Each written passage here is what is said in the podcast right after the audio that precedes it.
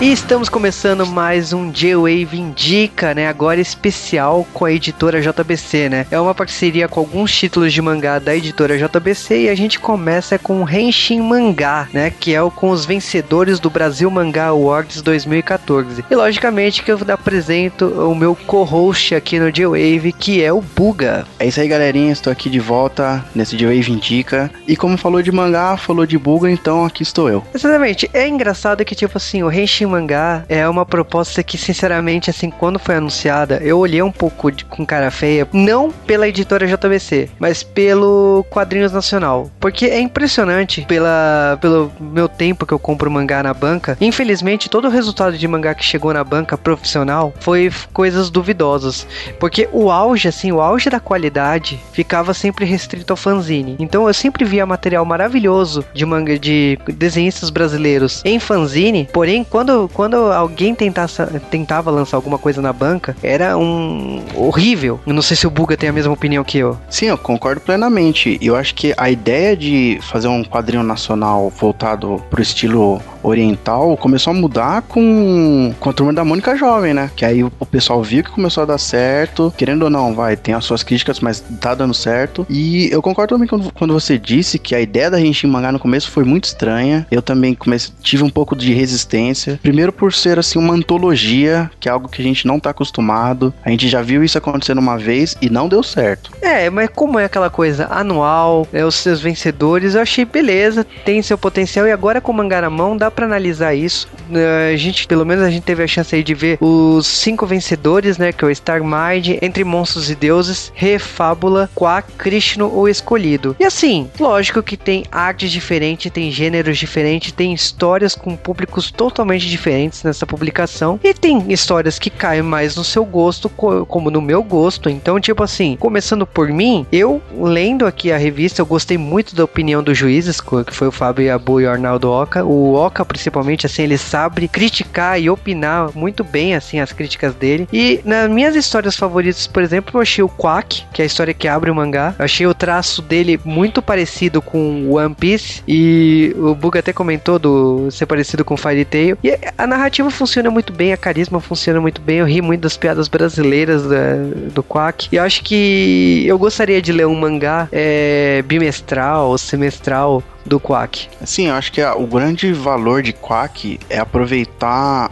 a temática nacional, né? Ele trouxe a história para realmente se passando no Brasil. E assim, o fato dele ter esse traço um pouquinho já mais profissional, mais One Piece, assim, faz a história ficar muito melhor. Eu também gostaria de ler, não, não digo bimestral, mas acho que uma série na internet, assim, acho que daria muito certo. É, eu, por exemplo, assim, tem uma outra história que é o Krishna Escolhido, e eu achei, por exemplo, assim, a mudança de uma página para outra, assim, o, o traço é drástico. E eu confesso que, tipo, me surpreendeu o clichê do ser escolhido e tal, mas o que para mim me pegou, assim, o que, que me conquistou foi o easter egg no final. Mas, é, lógico, tem algumas histórias que eu li aqui que eu achei o conceito muito bom, achei a ideia muito boa, mas eu achei que é, talvez que eu não seja o público-alvo. Eu digo isso, por exemplo, do, do conto dos 12 signos chineses, que é o Refábula. É, eu acho que assim, a ideia que ele teve é muito boa de aproveitar a lenda dos 12 signos, mas eu acho que também não, ele não foi bem executado. Acho que é, é muito apressado, é um conceito muito muito grande para ser apresentado em poucas páginas. É um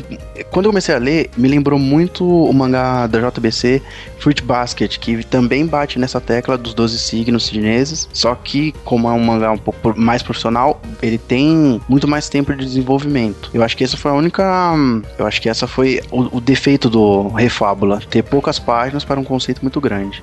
É, o em seguida, por exemplo, tem um Entre Monstros e Deuses. Eu confesso que essa história eu achei o traço interessante, a diagramação me lembrou um pouco Sandman, é, e eu juro que eu tentei gostar dela, mas assim, foi a história que menos me chamou a atenção do, de todo o mangá. É, eu acho que também o título um pouco ele deixa a desejar o, o título em si da obra, não a obra.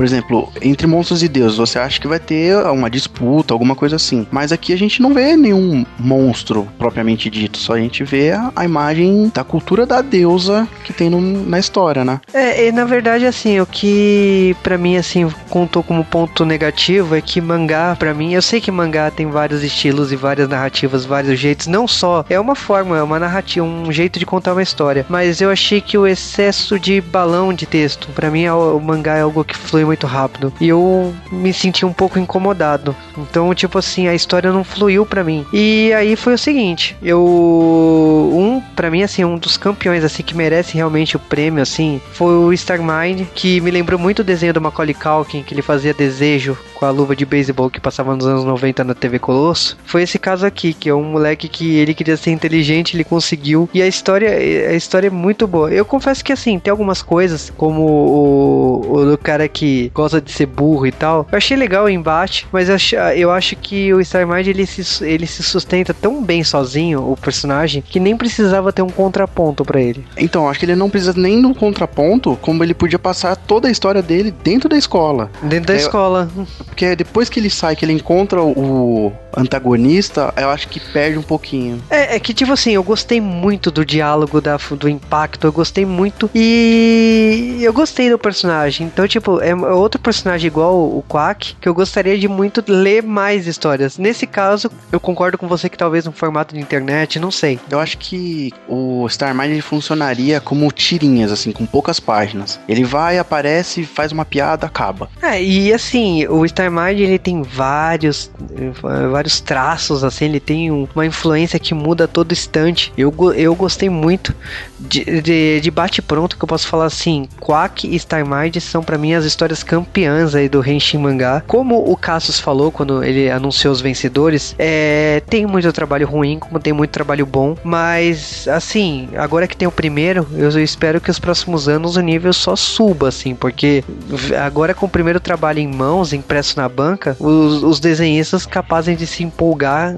melhorar e lançar cada, cada história melhor ainda no que vem. É, espero que pelo menos o, a história em si, o roteiro melhore, porque artista a gente viu já que tem bastante, né? Por mais que assim tenha traços diferentes, um pouco mais puxado pro comics, tem muita história fraca. Acho que esse era o maior problema do, do BMA, né? É, foi o que o Cassius comentou no dia que, que ele falou um pouco disso aí. E cara, o que eu posso falar é o seguinte: olha, o Henshin Mangá Vale, o, o formato que foi lançado.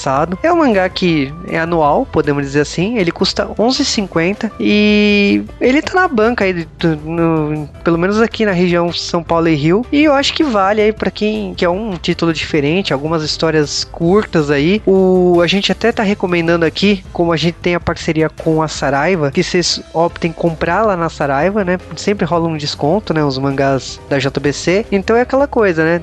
Dê uma chance aí pro Henshin Mangá, eu acho que é uma proposta diferente. Eles anunciaram Combo Rangers 2, né, no final do, do mangá, anunciaram Robô com Alma, né, que é outro quadrinho famoso na internet. Então, é, é a JBC investindo em mangá nacional. Não só em mangá nacional, como em quadrinho nacional como um todo, né? Esse é um grande pedido, acho que de muitos artistas nacionais que não tem incentivo nacional.